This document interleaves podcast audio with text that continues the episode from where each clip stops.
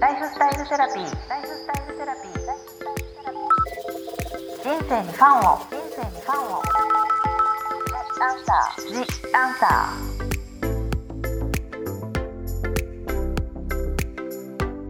こんばんはワニブックス書籍編集長の青柳ゆきですライフスタイルセラピー前回に引き続き有子さんをゲストにお送りいたします有子さんよろしくお願いしますよろしくお願いいたします前回は有子さんのお料理のルーツについていろいろお話しいただきましたが今回は有子さんのような料理を作るにはどうすればいいのか有子さん流料理のヒントについてお話しいただきたいと思います。よろしくお願いします。よろしくお願いします。じゃあどんどんお聞きしていきますけども、有子さんがこう今インスタでもうすぐ昼こんなにあげたら今度夜こんな素敵なのっていうふうにみんな思うみたいで、常にこう作っている常備菜みたいなのってあるんですかっていうご質問なんですけど、はい。あのー常備菜って私あんまり作らないんですね。おっしゃってますよね、はい。常備菜あんまり作らない。はい、ううなんか食べたいものを作るっていうのがあるし、うん。やっぱり料理って作った時が一番美味しいと思うので、うん。ちょっと時間に追われた毎日を送っているので、うん。常備菜のためだけに時間を費やして料理するっていうのができたらいいんですけど、うん。それもあのなかなか大変っていうのもあって、うんうん。もちろんあのちょっと多めに作って、うん。翌日も食べるっていうあのスタイル煮物とか、うん。あの和え物だったり、ちょっとマリネだったりするものは多めに作って翌日まあ言っても翌々日ぐらいっていうのはあるんですけど、うん。あの長く食べるために日曜日に作って、全部それを冷蔵庫に入れてってことはないです。ありますよね。たまに日曜日全部その常備菜の日にしてっていうそういうやり方もあるけれども有子さんはそうではなく、はいでやっぱりこうスーパーに行って、うん。今日は何が食べたいなとか今日は寒いからちょっともうね4月になったけど寒ければちょっと鍋が食べたくなっちゃうなとか、うんうん。まあ、そういうその日々のコンディションによって、まあ、食べるものとか冷蔵庫にあるものと相談して、うん。まあ、だから、あのー本を見てくださると分かると思うんですけど意外にすごく私の料理って簡単に作っているものが多いので、はい。こんなにたくさん作って大変ですねって言っていただくんですけど、うん。意外にもう切ってあえるだけだったり、もうそこにチャッと炒めるだけだったりうんうん。っていうものなので。そっか。有子さんのそのだから常備菜じゃないってことは、まあ、その日パッとこうお買い物そうですね。その時の気温とか雰囲気とか、はい。なんかお買い物をどういうふうにしてるのか気になりますっていうのもすごく質問にあって、うん。はい。まとめ買いなのかそれともうんうん。毎日こう出かけてやっぱ主婦って基本買い物すごい大事ですよそうでね。すよね。なんかお忙しい人とか主婦の方とかあの5時お迎えの前にパッと買ってとか、うんじゃなくて1週間に一遍まとめ買いするとか、そういうこう日々の感じで有子さんはどういう感じなのか知りたいわかりました。はいなんかでもあの結局まとめ買いするっていうのは、うん。計画性がないと、うんうん。あの無駄なく使い切れなかったりするので、うん。意外に難しいんですよね。確かに、はい。うん。だからやっぱり行き当たりばったりなこう結構バタバタと毎日暮らしているので、あのこれを作りたいから買ってみたけどああれが足りなかったみたいなこともあったりするような、うん。ちょっとおっちょこちょいなところもあるので、うん。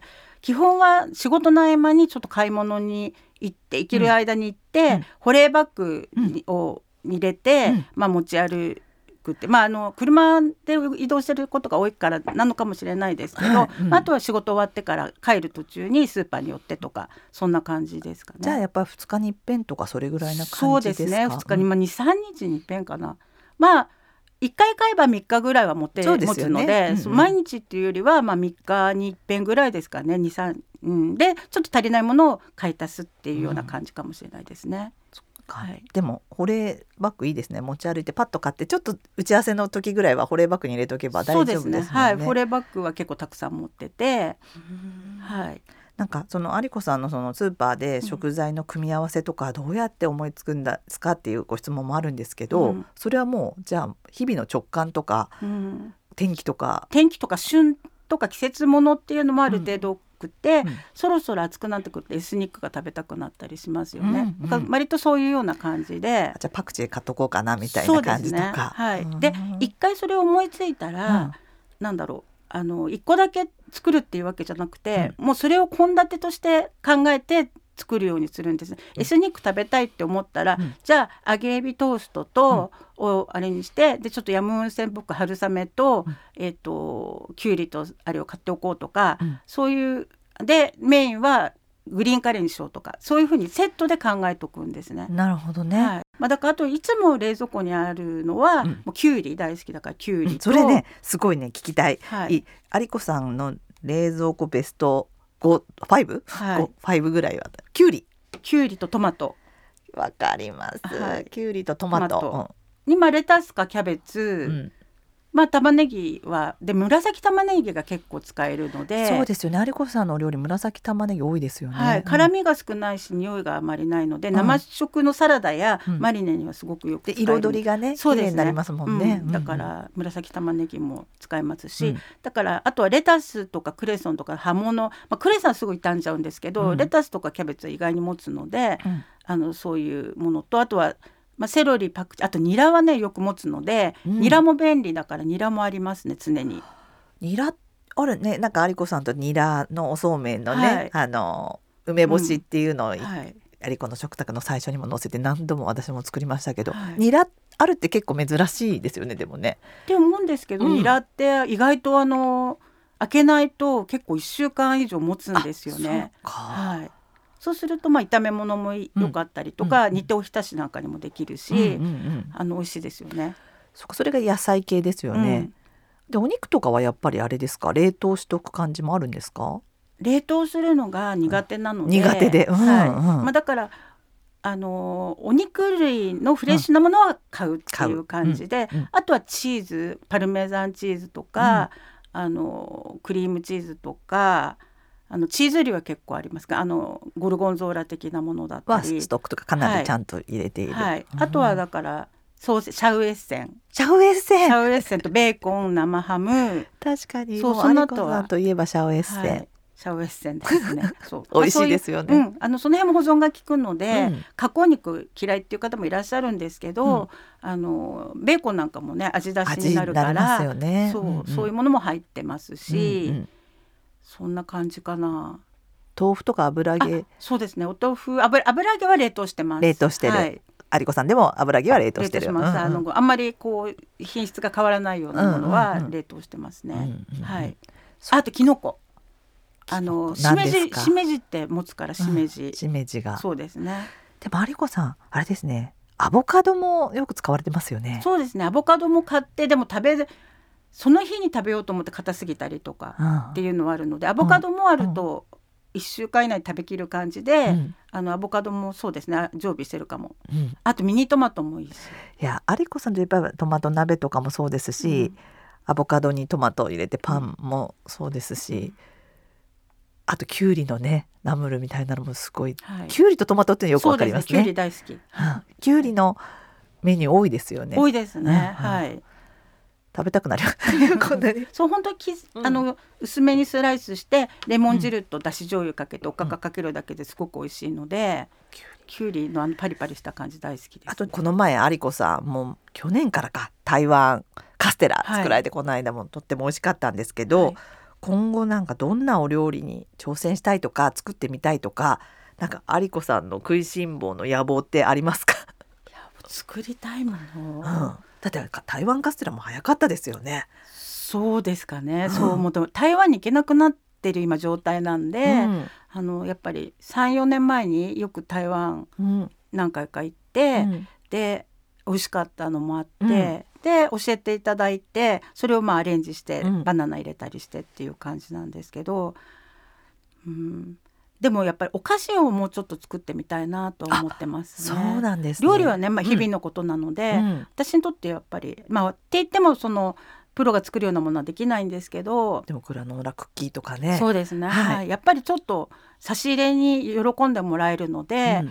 あの暖かくってあの売ってるお菓子とはやっぱりちょっと違うっていう、うん。あのママの味っていうんですかね、うん。うん。そういう手作りのあの素朴さは残しつつもっていうようなお菓子が作れたらいいなって思ってます。ぜひご紹介させてください。ぜひはいまた作って持ってきます。はい、あと有子さんといえばやっぱり果物だと思うんですけあどー確かにはい。で、まあ、果物の保存法とか結構い。っぱいいただいったりするのをインスタグラムで見て、皆さん保存法どうしてますかとか、まあ、どうやっていろいろアレンジされてるんですかって、果物についての質問も、ははい。い、果物多いですよね。そうですね。果物私大好きですし、うん。あの主人もあの男性なんですけど、果物大好きで、うん。必ず外食してもうちに今何のフルーツあったっけ？って聞くぐらい帰ってきたらの締め締めみたいになるんですね。はい、うんうん。でさ夜フルーツ朝食べた方がいいのかもしれないんですけど、うん。割と夜に帰ってきて、うん。あのフルーツ自分で剥いて食べたりしてるぐらい、うん。フルーツ好きなので、うん。フルーツは欠かさないようにはしてるんご主人ですけど。も食べてそうですね。自はいら食べるけれども、はい。でもほら桃とかいっぱい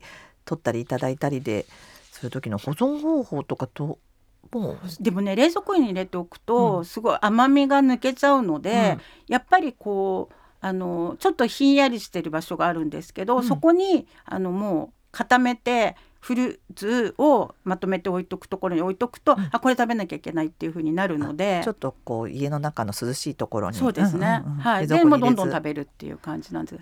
ですけどね。でも有子さんほらあるからいちごだからいちごジャム作るとかはい。そういういっぱいあるからこれ作ってみようみたいなのもありますもんね。そうなんかそ置いとくとやっぱり傷んできそうになるじゃないですか、うんうん。そうするとやっぱり美味しいうちに食べてしまおうと思うので、うん。えっとそうするとサラダにたっぷり入れてみたりとか、うん。あとは次にコンポートにしたり、うん。プリザーブにしたり、うん。ジャムにしたりとか、ねそこが皆さんすごいなと思うんですよね。そのアレンジがいっぱい。うん。まあ、でも大量に作らないで、うん。少量作れば、うん。あの保存瓶を消毒しなきゃっていうのが面倒くさかったりするじゃないですか。煮沸しないといけないとか、ね。そうなんですよ、だから食べきりサイズな感じで気軽に、うん。もういちごだったり1パック2パックぐらいを煮て、それで1週間ぐらいであのヨーグルトにかけたりトーストにつけたりして食べるっていうように作ると気軽に作れるので。確かに気合い入れてねこれいっぱい瓶たくさんって言うと使い切れなかったとかあるけれどもそね。そはいっかもうちょっと1週間にやす2週間を目安でちょっと作るみそうたいな感じですねだからフレッシュで食べきりサイズなんでそうするとお砂糖も少なくて、良かったりするので、うんふあのフルーツ自体の味をうん楽しめたりするので、うんうんまあ、気軽にとりあえず何でも作ってみるっていうもう食べきりサイズでっていうのが、うん、モットーかもしれないですね。確かにアリコ流ですよね。はいはい。えっ、と最後になんですけど、今有子さんがお取り寄せでこれおすすめっていうのあったらはい教えてください。あのーお菓子だったりお料理だったりっていうのもあるんですけど、はい最近やっぱり素材を取り寄せるのがすごく楽しくなっていて。素材そのもの。はい、うんあのもともとなあの夏場には桃あの丸光農園の桃を、うんあの取り寄せたりしてたんですけれども、はい他にもあの、えー、ぶどうの季節にはシャインマスカット取り寄せたりとかあとはあのかこの冬から春にかけて何回か取り寄せたのが、あの柑橘なんですね。はい。で倉光農園っていう和歌山の、うん。やっぱりあの自然農法で作っているところで、うん。もうお猿さんや鹿とかのあのとの戦いみたいなそれを負けずにこう勝ち抜いてきた子たちがこう、来たりするんですけども、あのそれで今取り寄せたのが、えっ、とさつきの八作っていう、うん。冬場ももちろん八作美味しかったんですけれども、はい。うん春場まで頑張って木にくっついていった八作がすごく美味しくって。すごく強い強い子たちそうなんですね。なんですよ。うんうんでなんかむしろ逆にジューシーになって、うん。甘さが増してうん。美味しかったりするので、うん。あとはなんか桜農園って言って千葉の、あのイタリア野菜を作っているファーベっていうイタリアのそら豆だったりグリーンピース作っているところがあと白いイチジクとかも使ってらっしゃるんですけれども、そこでだったりとかそうなんですね。あとはの食材。そうですね。あとはだからみ三浦のお野菜とかも美味しいので、はい。スカナゴッソってあのはい。三浦にある、スカダゴッソ行きました私東原あきちゃんあの本作った時にうん。ご紹介させてもらったんですけど、はい。スカダゴッソ、うん。そう。でそこにあの取引している農園さんで気に入ったところがあると直接そこからあのお願いして送ってもらったりとかする場合もあるので、へー。それで送ってもらったりとか。素材そのもの。でもなんか農園とかからそれ応援にもなるからすごくいいですね。そうですね。あと五島列島のトマトもそうだだと思いますし。そうなんですよ。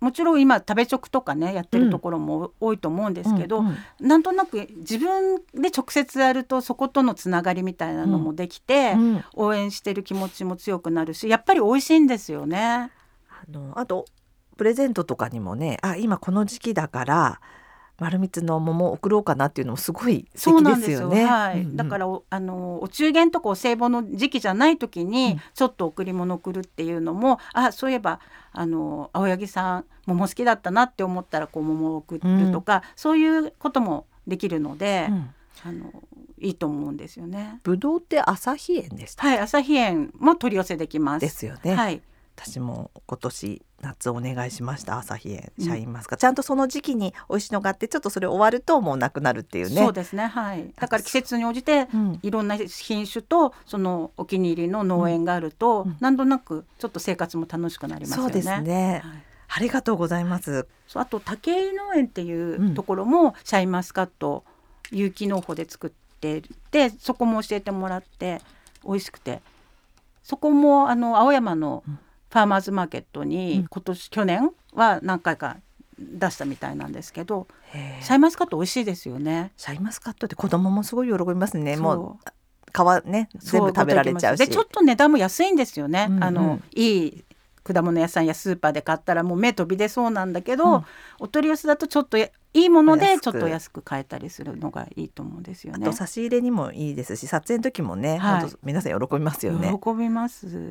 ありがとうございます。はい有子さんのお取り寄せで、なんか今までね、確かに今でもね、ラーメンとかいろんなお取り寄せはされてると思うんですけど、うんこの素材はい。はもう最近のっていう感じ。そう素材いいいいとあのでやっぱり農家さんも広く浅くじゃなくて結構今深くイタリア野菜だったりとか、うんうん。もう極めてらっしゃるから、うん。そういうところってたくさんにおろせないじゃないですか、うんうん。そう思うともう直接取引するしかうん。それをいただく術がないので、うんうんうん。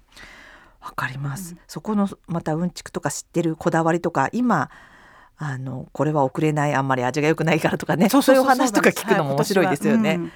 そこをなんとかなんて言ってダメだったりするんですよね。はい。ありがとうございました今回は有子さん流料理のヒントについてお話しいただきました次回のライフスタイルセラピーでは引き続き有子さんのおすすめの調味料や食材についてお伺いしていきたいと思いますここまでのお相手は青柳ゆきと有子でした。有子さんありがとうございましたありがとうございました。ライフスタイルセラピー。ライフスタイルセラピー。ジ・アンサー。